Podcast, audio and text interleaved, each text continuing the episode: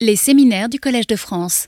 Bienvenue à Gisèle Sapiro, qui est non seulement collègue et amie, mais même voisine dans le même immeuble.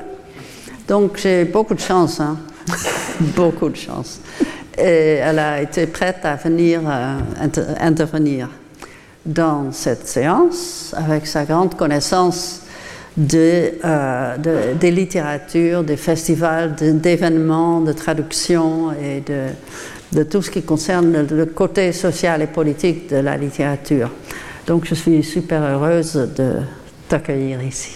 Mickey, je voudrais euh, te remercier vraiment de tout cœur de cette invitation et de cette occasion que nous avons de poursuivre le dialogue de manière plus officielle ou en public. Euh, voilà, alors existe-t-il une euh, Europe littéraire? On peut penser à l'ancienne République des lettres qui communiquait en latin, mais il s'agissait plus d'une République de savants. Le français fut longtemps considéré comme la langue de culture des cours d'Europe, mais l'émergence des littératures en langue vernaculaire et surtout leur codification comme langue nationale pose la question de la traduction à la différence des États-Unis d'Amérique unifiés par la langue anglaise. Mieke en a parlé euh, dans sa leçon inaugurale. La construction européenne a en outre été tiraillée entre des projets politiques divergents, de celui raciste qui visait à unifier le continent sous l'égide nazie et qui a eu des ramifications après la guerre, à l'Union européenne qui est un projet fortement marqué par l'idéologie néolibérale, comme l'a également rappelé Mieke. Ces deux types de projets politiques assignent une place euh, à la culture et à la littérature. Mais dans le premier cas, elle est fortement subordonnée à l'idéologie politique. Dans l'autre, elle est très dépendante de la logique de marché, régie par la quête de profit, qui laisse les principaux acteurs du marché du livre, que sont les éditeurs, arbitrer l'offre culturelle et intellectuelle à une époque où la place de la littérature dans la sphère publique, à savoir dans les médias et sur les réseaux sociaux, tente à se réduire comme peau de chagrin. Face à ce double risque d'instrumentalisation politique et économique, où et comment les écrivaines et écrivains peuvent-elles et ils faire entendre une parole autonome au niveau européen? Les festivals internationaux de littérature offrent aujourd'hui, telle est l'hypothèse que je vous présenterai, une sphère publique alternative aux écrivaines et écrivains du monde entier pour faire dialoguer les cultures et les langues et exprimer un point de vue critique sur nos sociétés actuelles. Ce phénomène de festival est en plein essor depuis les années 90, notamment en Europe, mais il est pris entre les contraintes politiques et économiques que j'évoquais et sur lesquelles je vais donc revenir pour commencer en les illustrant par des événements littéraires européens avant de me concentrer sur les festivals. En octobre 1941, alors que partait de Berlin le premier train déportant 1089 juifs vers la Pologne, Joseph Goebbels, ministre de l'Éducation du peuple et de la propagande du Troisième Reich, antisémite forcené, invitait 37 écrivains de différents pays d'Europe pour un congrès à Weimar, ville de Goethe, située à une station de train de Buchenwald. L'opération visait à constituer une union des écrivains européens ce congrès entendait faire la preuve qu'outre sa suprématie militaire, l'Allemagne était également devenue hégémonique sur le plan culturel, détrônant la France alors officiellement engagée dans la collaboration avec l'occupant nazi. Sept écrivains français s'y sont rendus, parmi lesquels Robert Brasillac, Jacques Chardonne et Marcel Jouandon, avec leurs confrères d'autres pays, pour certains célèbres, à l'instar du Norvégien Knut Hamsun, prix Nobel de littérature, et aussi de l'unique femme la bulgare Fanny Popova Mutafova. Euh, on la voit sur la photo au centre, euh, celle-ci, euh, sur laquelle un film est en préparation par Milena Fudjegieva pour comprendre son implication dans cet événement. Tous avaient été soigneusement sélectionnés par les ambassadeurs allemands, ce voyage étant une gratification symbolique pour leur zèle pro-hitlérien. Et je renvoie au film de François Dufay euh, et au livre de François Dufay aussi, Le voyage d'automne, également euh, à l'ouvrage de Benjamin Martin, The Nazi Fascist New Order for European Culture. Cet événement incarne le détournement de l'héritage intellectuel européen au profit d'une opération de propagande pour cautionner le projet de formation d'une Europe sous l'égide nazie en lui apportant une légitimité culturelle.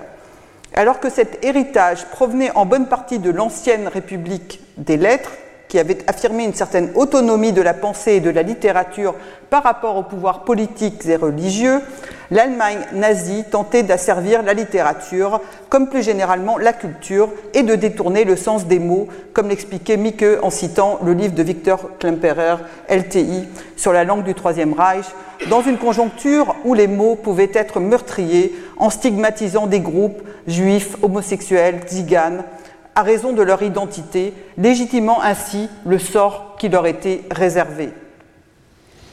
Après la guerre, en marge de la reconstruction européenne, une internationale des écrivains fascistes s'organise lors d'une rencontre à Rome à l'initiative de Maurice Bardèche, le beau-frère de Brasillac, fusillé à la Libération pour intelligence avec l'ennemi, Oswald Mosley, fondateur en 1932 de l'Union britannique des fascistes, Per Engdahl, leader du Svenska Rörelsen, euh, le NSR suédois, Karl-Heinz Priester, ancien leader de la Hitlerjugend, ancien SS, animateur de plusieurs amicales d'anciens euh, nazis, fondateur de la revue Nation Europa, membre du cercle Werner Neumann, ancien, qui était un ancien collaborateur de Goebbels, et euh, ce Priester était aussi l'éditeur de Bardèche en allemand. Et il y avait aussi Aurea Sima de la garde de fer roumaine.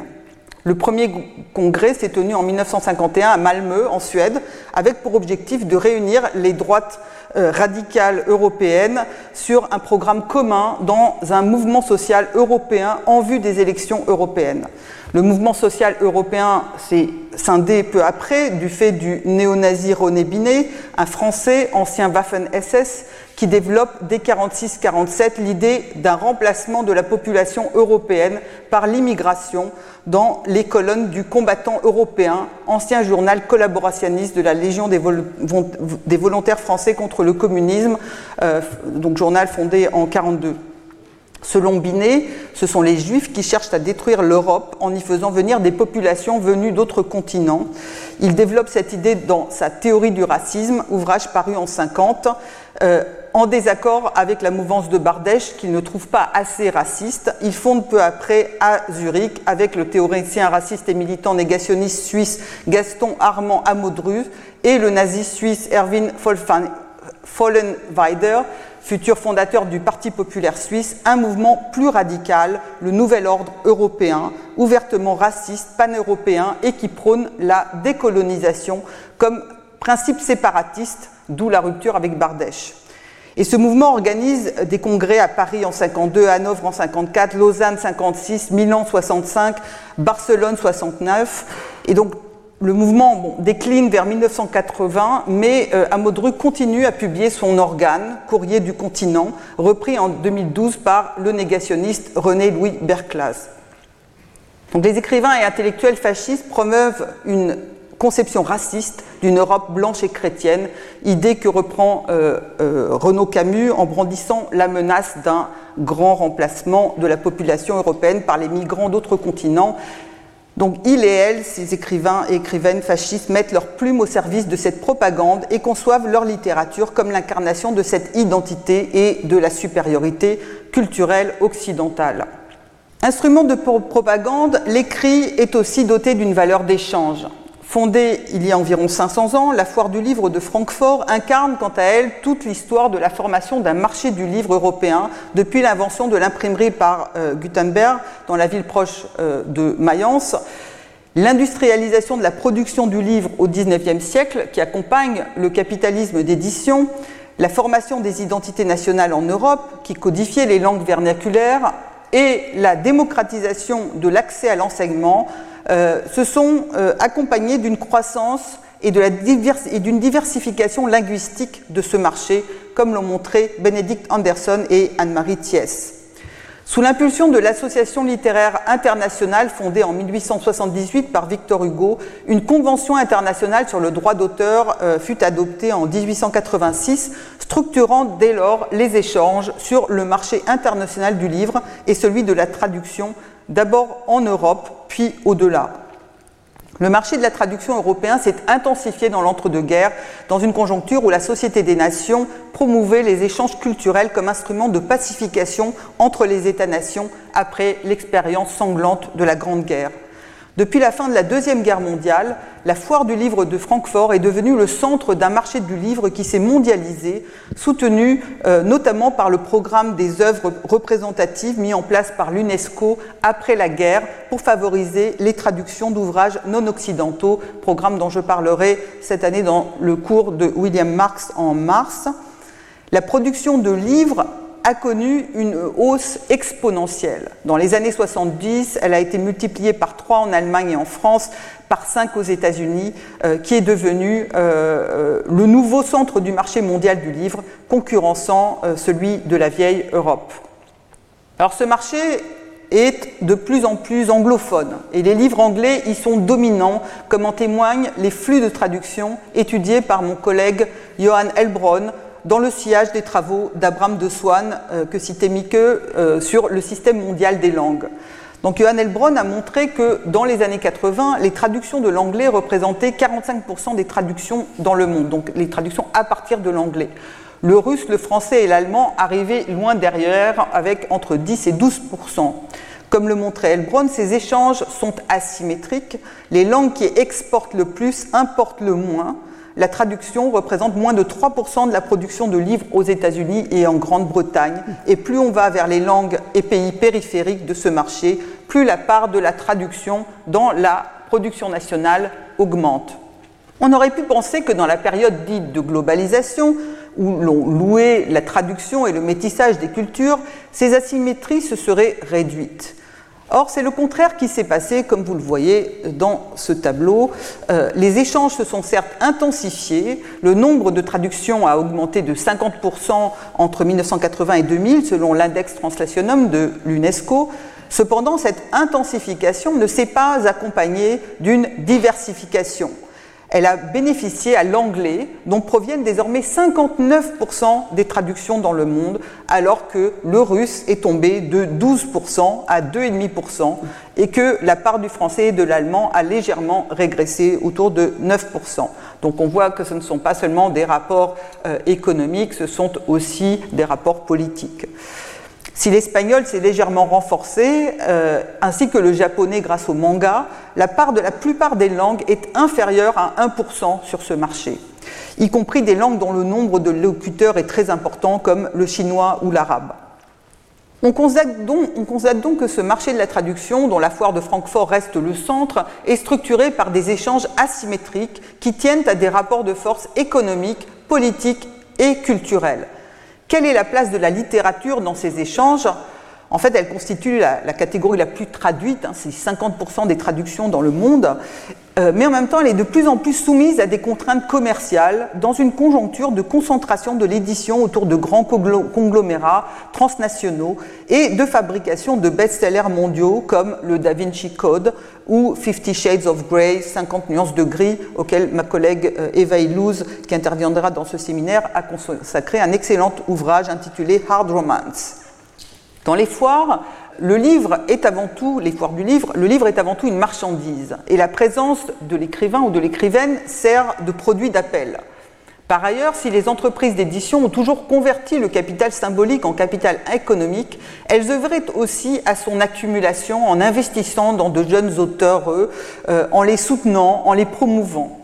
Or, avec les logiques de fusion et d'acquisition et la place accrue prise par les actionnaires qui ont euh, euh, augmenté la pression pour la rentabilité par titre, au lieu de la traditionnelle péréquation qui faisait qu'on finançait euh, des livres plus risqués, plus nouveaux, plus expérimentaux par euh, des livres du fond, euh, du catalogue ou par des best-sellers. Donc désormais, ces actionnaires exigent une rentabilité titre par titre et donc du coup, ces groupes se ressentent de plus en plus sur la recherche de profit et ils tentent à détourner le capital symbolique accumulé par les petites maisons d'édition à leur profit dès que l'opération paraît rentable. J'ai pu le constater dans une autre enquête que j'ai menée sur les trajectoires éditoriales des 33 derniers prix Nobel de littérature en trois langues, anglais, français et allemand.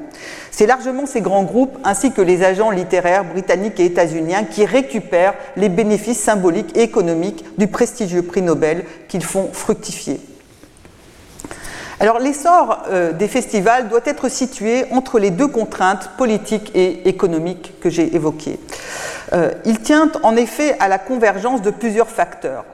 Les nouvelles formes de promotion développées par l'industrie du livre afin d'atteindre le public, donc les salons, les foires et les festivals, et aussi il y a les politiques en faveur de la démocratisation culturelle, euh, et cela tient aussi à l'engagement d'un groupe d'intermédiaires, euh, culturels qui euh, organisent ces festivals.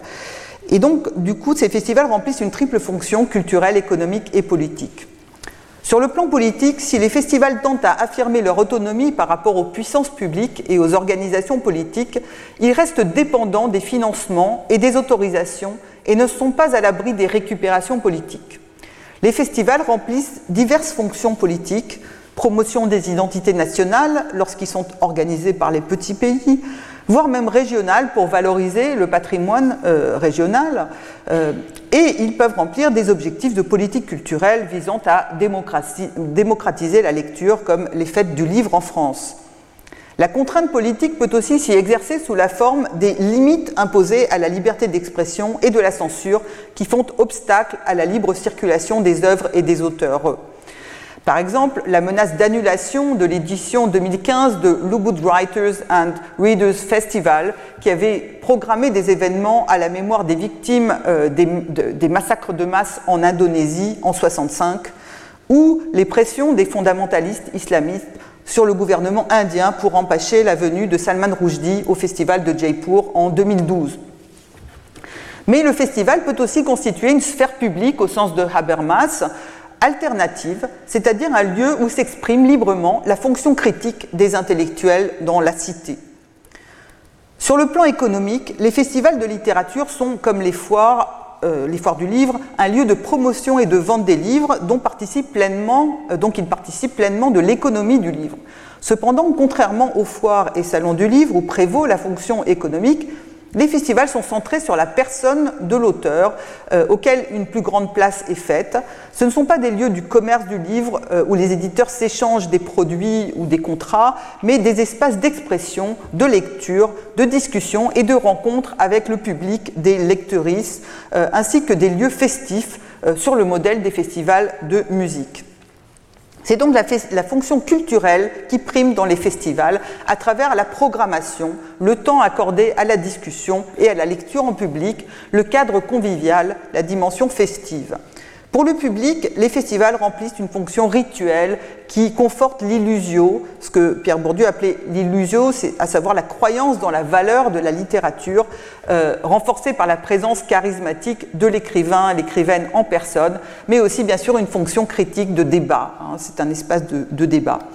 Pour les auteurs, eux, ces festivals ont une fonction de professionnalisation et de consécration professionnalisation, car les auteurs, sont de plus en plus souvent rémunérés pour leurs interventions, et leurs interventions leur permettent d'exister dans l'espace public entre la publication de deux livres, dont la promotion est souvent réduite à 3-4 semaines. Les festivals participent aussi de plus en plus du processus de reconnaissance, voire de consécration euh, des écrivains et des écrivaines, car les invitations en suscitent d'autres, selon ce que le sociologue euh, états-unien Robert Merton euh, appelait l'effet Mathieu. l'effet Mathieu, c'est dans, les sciences, plus, plus, on est cité, plus on est cité. Pour les festivals, c'est la même chose. plus on est invité, plus on est invité. et c'est pareil pour la critique. Plus on a de critiques, plus on a de critiques, c'est la concentration de l'attention des médias euh, sur euh, quelques figures. Enfin, les festivals offrent aux auteurs, eux, aussi des espaces de sociabilité nationale ou transnationale, leur permettant de tisser des réseaux intellectuels par-delà les frontières géographiques et linguistiques. Euh, oui, et donc, comme je le disais, ils remplissent une fonction politique critique en créant une sphère publique transnationale alternative sur laquelle je reviendrai. Alors juste pour vous montrer l'essor de ce phénomène, et ce n'est que quelques exemples, euh, le premier festival de littérature en Europe, c'est le Cheltenham, fondé en 49 et qui demeuré longtemps le seul de son espèce. En France, c'est plutôt aux marges de l'institution littéraire que naît le phénomène en quête de légitimité, pour des genres en quête de légitimité, la BD euh, avec le festival d'Angoulême en 74 et le polar avec le festival de Reims en 86. Donc, euh, ces festivals qui revendiquent la dimension festive contre la sacralisation de la haute culture. Dans le monde anglophone, ce phénomène s'installe en revanche au cœur de la vie littéraire dès cette époque. En 1974 est mis en place euh, le festival Authors at Harbourfront euh, Centre à, Center à Toronto et en 83 à l'Edinburgh International Book Festival, puis en 88 High and Wye Festival of Literature and the Arts initialement dédié à la poésie et qui euh, euh, est de plus, enfin, c'est tourné vers euh, le roman, qui est central évidemment sur le marché du livre.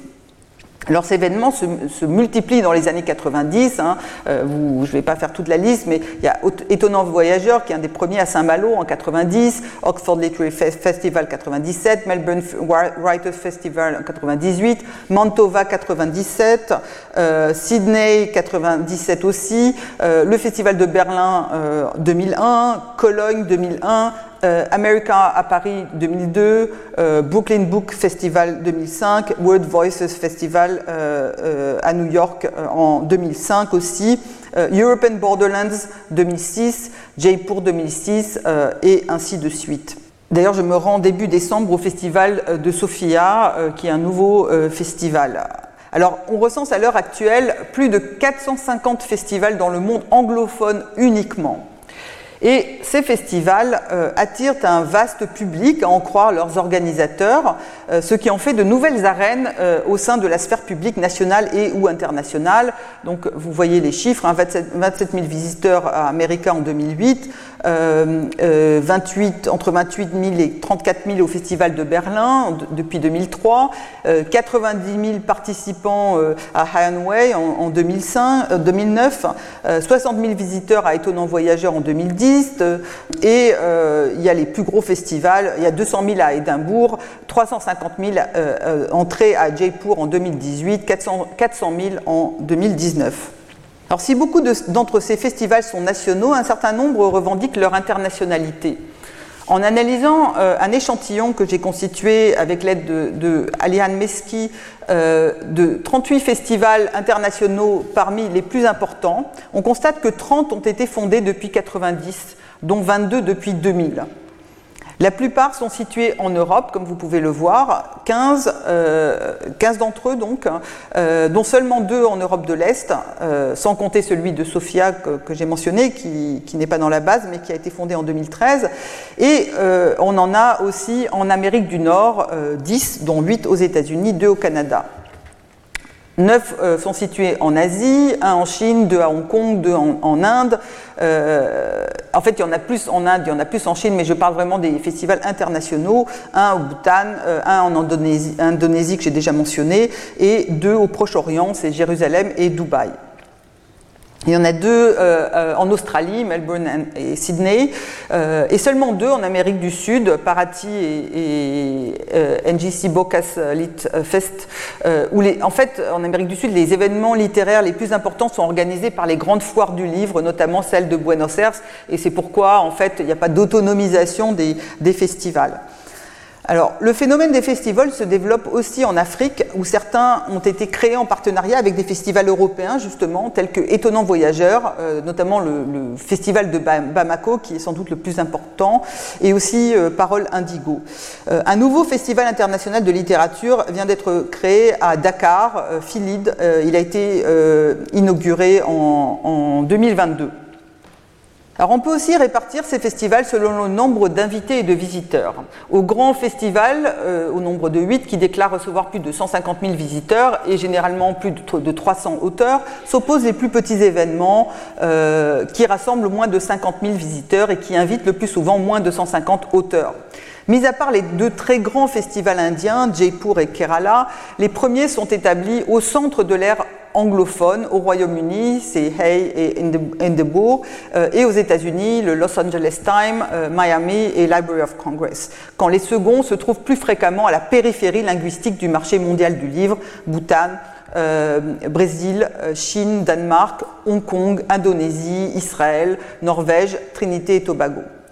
Les festivals européens, Mantoue, euh, Cologne, Étonnant Voyageur, Göteborg, Marathon des mots, se situent, et, Berlin bien sûr, entre ces deux pôles avec 50 euh, à 150 000 visiteurs et entre 100 et 300 invités, euh, tout comme les deux festivals australiens de Melbourne et Sydney. On le voit, l'espace de ces festivals reproduit largement le rapport de force inégal entre les langues et les pays du marché du livre, avec la domination anglo-américaine d'un côté et les pays périphériques de l'autre, l'Europe se situant entre les deux. La plupart de ces festivals tentent aussi à reproduire dans leur programmation les rapports de force inégaux qui structurent ce marché entre centre et périphérie, donc euh, rapports économiques et linguistiques, et aussi entre monde occidental et non occidental, évidemment avec des guillemets, puisque ces notions sont des constructions sociales, comme nous l'a appris Edward Saïd, euh, entre grands groupes aussi et petits éditeurs indépendants, et aussi entre grosses agences littéraires anglo-américaines et petites agences de par le monde. Donc la chance pour un ou une auteur d'y être, invité dépend du point relatif de ces intermédiaires. Alors si vous comparez euh, euh, le festival America à Paris euh, recevant Brett Easton Ellis. Alors vous pouvez voir, euh, on est dans un amphi, il y a énormément de monde. Euh, et si on compare à cette photo que j'ai prise du Brooklyn Book Festival, donc ça c'est la scène internationale du Brooklyn Book Festival, où les grands auteurs américains, donc dans le festival, comme Paul Auster, interviennent dans des, des grandes salles comme Brett Easton Ellis, pour lesquelles l'entrée est payante, avec une longue file d'attente qui s'est installée dès une heure avant, avant l'intervention. donc entrée payante, tandis que cette scène internationale, comme vous le voyez, euh, elle est dehors, euh, nous étions une dizaine de personnes, il pleuvait, et euh, il y avait de petits éditeurs et une traductrice, hein, donc tout petits éditeurs, euh, qui sont la plupart à but non lucratif, qui travaillent dans des, usines désaffectées, je les ai trouvés à New York à la suite de ça, et qui présentaient des traductions de poèmes du russe, polonais, grec, ce qui n'a aucun débouché sur le marché du livre états-unien, hein. on ne les trouve pas en librairie, ces livres. Euh, donc ça, ça incarne vraiment ce que Pierre Bourdieu appelait le pôle de production restreinte du, champ éditorial, où là, euh, c'est l'économie symbolique du désintéressement qui fonctionne et l'engagement quasi militant dans la traduction, surtout euh, quand il s'agit de poésie traduite du russe et du polonais, c'était il y a quelques années, dans un environnement hostile.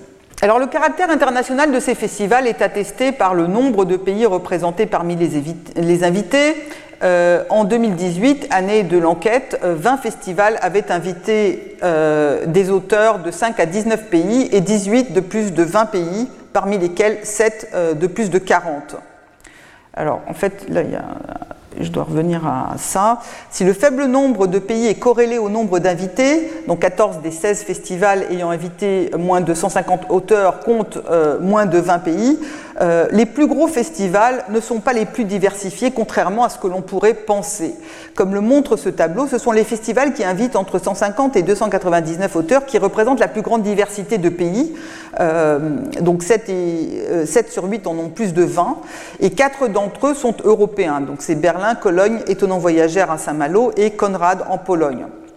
Les auteurs européens, ils sont surreprésentés, ce qui tient sans doute aussi à des questions économiques, parce que le voyage euh, au, sein de, en Europe euh, est moins coûteux que de faire venir euh, des auteurs états-uniens ou, ou d'autres continents, et d'autant moins que les, d'autant plus que les auteurs états-uniens ont des agents qui demandent des rémunérations très élevées pour les auteurs qu'ils représentent. Donc on peut évidemment déceler une stratégie par défaut qui consiste à faire de nécessité vertu, mais c'est aussi malgré tout une forme de résistance au tout anglais euh, qui est une tendance non seulement hors de l'Europe, mais de plus en plus au sein de l'Union européenne euh, aussi, le tout anglais, hein, comme le montre aussi euh, Abraham de Swan. Alors c'est donc par la littérature qu'advient cette diversité des échanges plus que par les autres industries culturelles que sont le cinéma et la musique. Et si l'on calcule à présent le ratio du nombre d'invités par nombre de pays représentés, il apparaît que les événements les plus petits sont les plus divers. 13 d'entre eux ont un ratio de 1 à 7, 5 entre 7 et 16, alors que les festivals les plus importants ont un ratio supérieur à 7. Ça veut dire qu'il y a beaucoup plus d'invités que de diversité de pays représentés. Hein. donc ce sont donc les plus petits festivals qui invitent le nombre le plus diversifié d'auteurs sur le plan géographique. Pour conclure cette partie, l'enquête a montré que si le nombre de festivals internationaux a augmenté de façon exponentielle depuis 88, période dite de la globalisation, ils sont inégalement distribués entre pays et cultures. Les plus anciens, comme Cheltenham, euh, Edinburgh et euh, Hay, euh, et aussi Étonnant Voyageur, ont accumulé du capital symbolique indépendamment de leur taille, mais ce capital symbolique varie selon les aires linguistiques. Les festivals britanniques sont dominants dans le monde anglophone, Étonnant Voyageur est plus visible dans l'ère francophone, et le Berlin International Literature Festival est le plus international. Concentré en Europe et en Amérique du Nord, l'espace des festivals de littérature apparaît structuré par une opposition entre événements plus centraux euh, et d'autres plus périphériques, euh, leur position étant moins le reflet de leur taille ou du nombre d'auteurs invités, euh, même si on a vu les plus périphériques sont les plus petits, que de leur position géographique, le fait d'être situé au Royaume-Uni et aux États-Unis, et de la langue, l'anglais, ainsi que des moyens euh, économiques dont ils disposent, mais aussi de leur lien avec les intermédiaires culturels les plus puissants.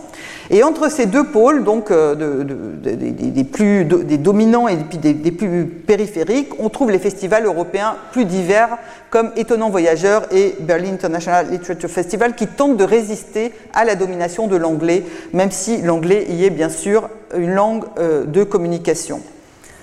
Alors je vais me concentrer à présent sur ces festivals qui œuvrent à contrer ces logiques du marché et à promouvoir la diversité culturelle. Ce sont aussi les plus politisés. 25 des 38 festivals de l'échantillon affichent des thèmes politiques. C'est le cas notamment de tous ceux qui sont situés dans les régions périphériques du marché mondial du livre, mais aussi de nombre de festivals européens dont Berlin, Mantoue, Étonnant Voyageur et Marathon des mots à Toulouse. Et aussi euh, euh, parmi les Nord-Américains, le Penword Voices Festival à New York et Vancouver.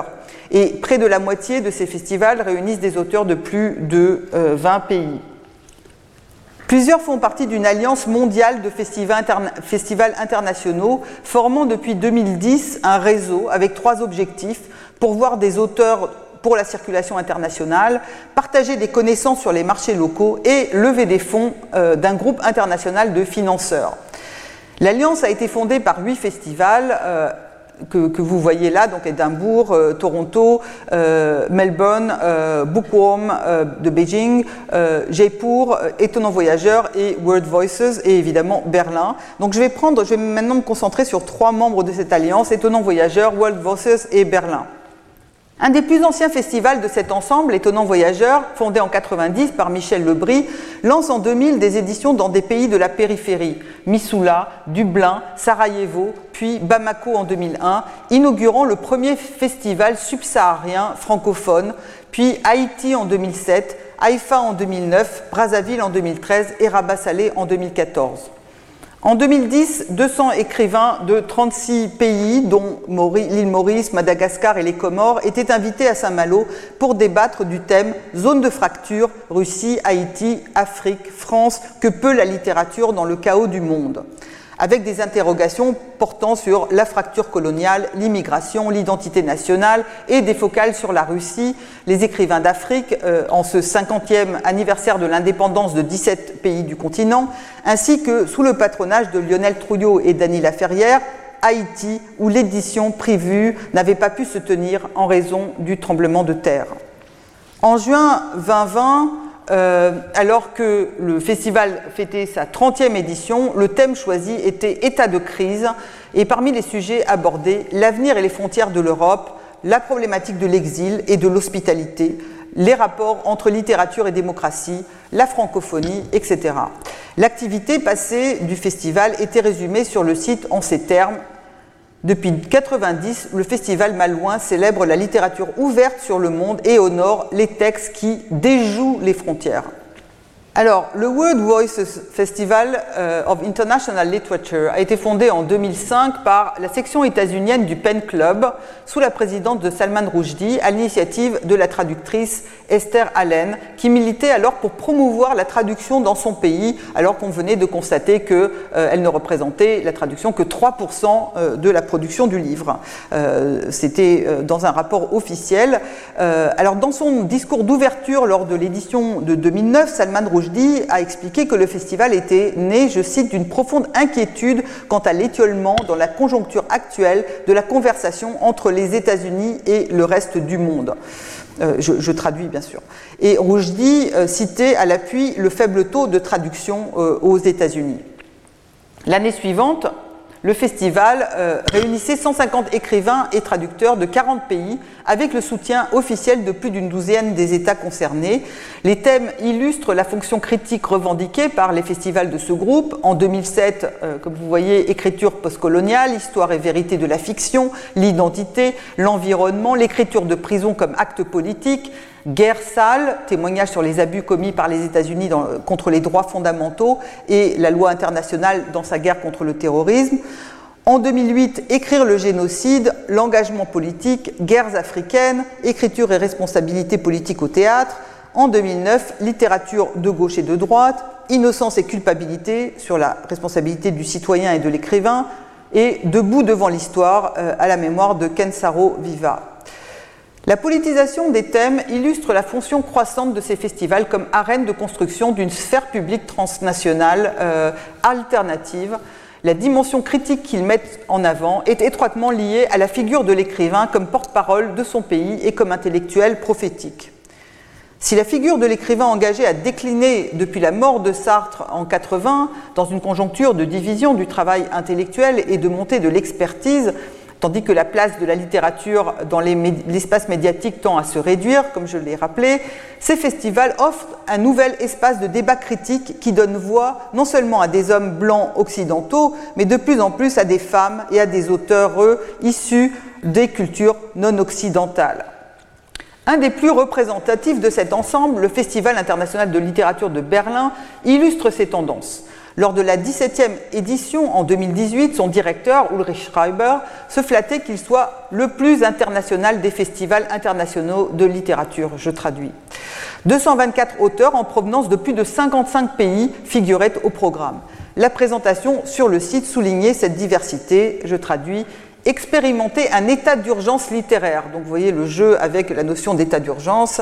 Euh, poètes arabes et nouvellistes états-uniens, poètes sud-coréens et leurs collègues russes, romanciers sud-africains et débutants albanais. Tous les ans en septembre, le Festival international de littérature de Berlin présente la diversité littéraire de la prose contemporaine et de la poésie du monde entier.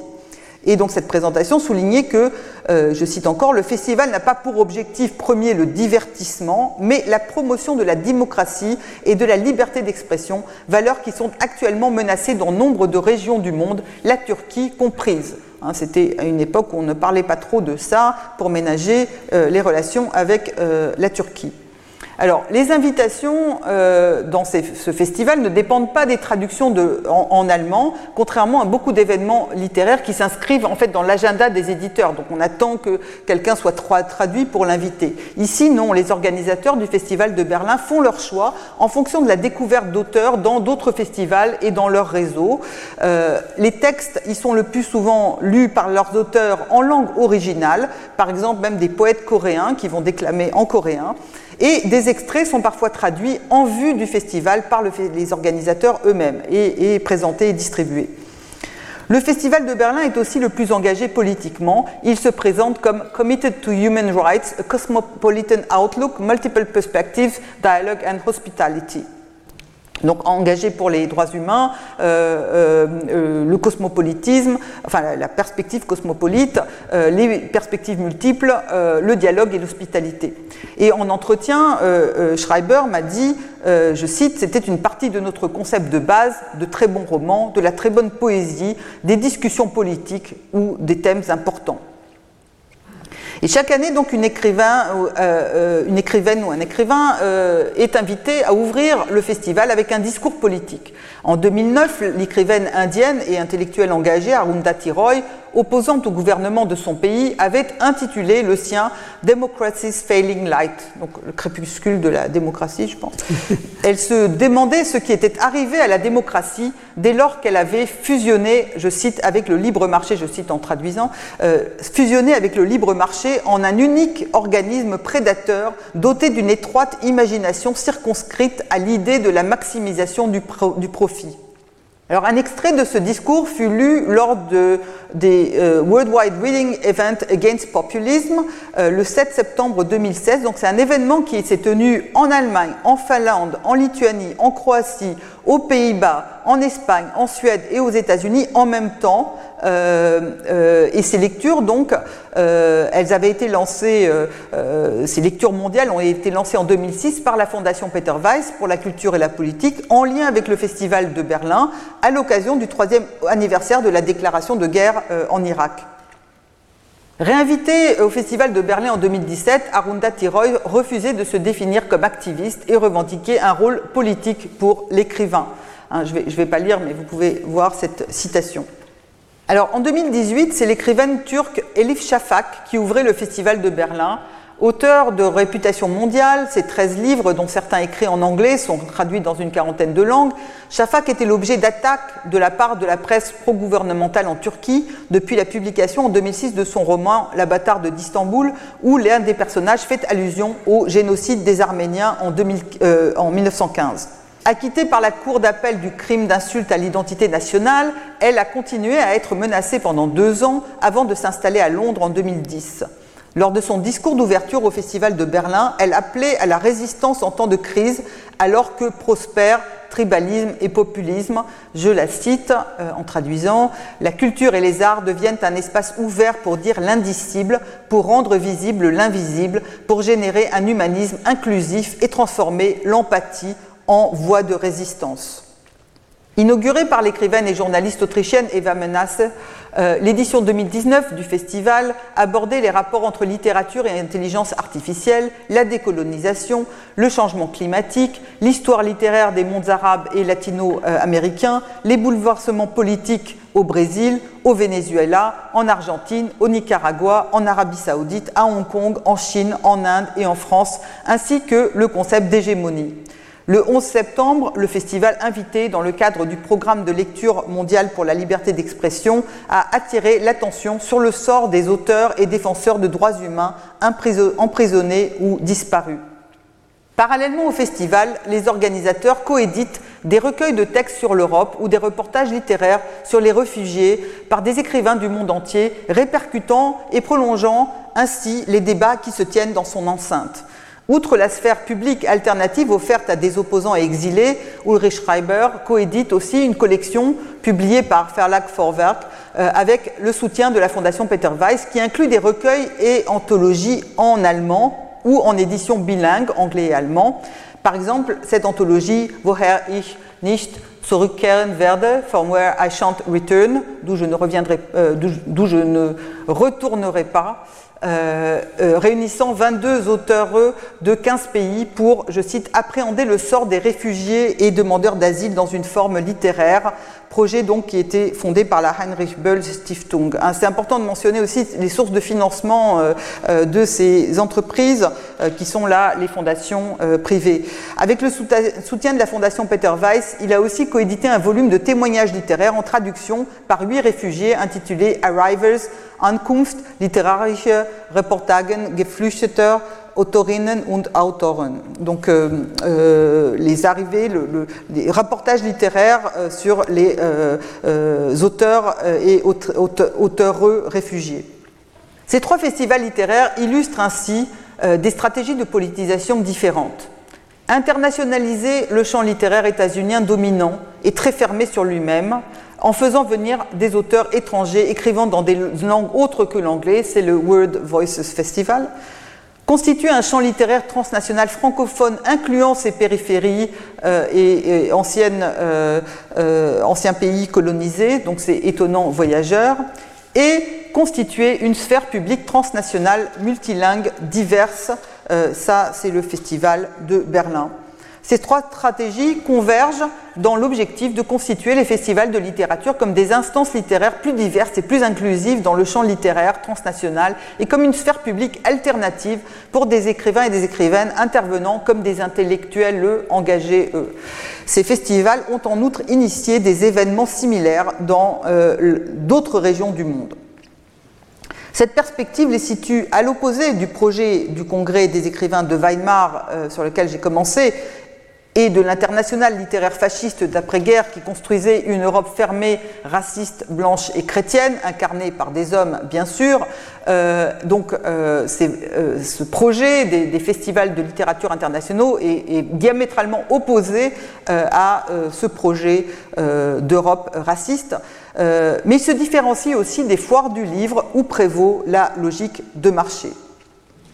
Donc, pour conclure, euh, dans la conjoncture de crise actuelle, nombre de festivals de littérature construisent une sphère publique transnationale alternative où les écrivains et écrivaines font office de prophètes Ça modernes. jamais. Donc, dans la, je reprends, euh, euh, dans la conjoncture de crise actuelle, nombre de festivals de littérature construisent euh, une sphère publique transnationale alternative où les écrivains et écrivaines font office de prophètes modernes. Se démarquant de la sphère bureaucratique où règnent les experts, cette sphère publique est reliée d'un côté au marché mondial du livre, de l'autre aux champs médiatiques locaux, où ces écrivains invités sont souvent sollicités pour s'exprimer au cours de leur séjour. Contre le dévoiement du sens des mots, qu'opèrent d'un côté les régimes autoritaires et de l'autre le discours néolibéral officiel qui règne dans la bureaucratie européenne, ces écrivaines et écrivains luttent pour redonner aux mots un sens arrimé aux réalités occultées et faire entendre la voix des sans-voix. Elle et il ouvrent l'Europe à des échanges avec les cultures dites non occidentales au moment où l'Europe essaie de fermer ses frontières et pas seulement par euh, les frontières euh, pour les migrants, mais aussi par les visas, et notamment les visas euh, pour les étudiants. Et je dis elle, il et elle, elle parce que cette figure traditionnelle de l'écrivain, de l'écrivaine engagée s'est féminisée et diversifiée du point de vue des origines géographiques et ethniques. La diversité géographique, ethnique et genrée que l'on observe dans ces festivals de littérature ne doit toutefois pas masquer les fortes inégalités qui subsistent quant aux chances d'accès à cette sphère publique transnationale. Les écrivains des Suds, euh, publiés localement, en sont le plus souvent exclus, et du fait, euh, du fait, ceci du fait des rapports de force entre les langues, les pays et les, les intermédiaires culturels. Je vous remercie de votre attention. Retrouvez tous les contenus du Collège de France sur www.colège-2-france.fr.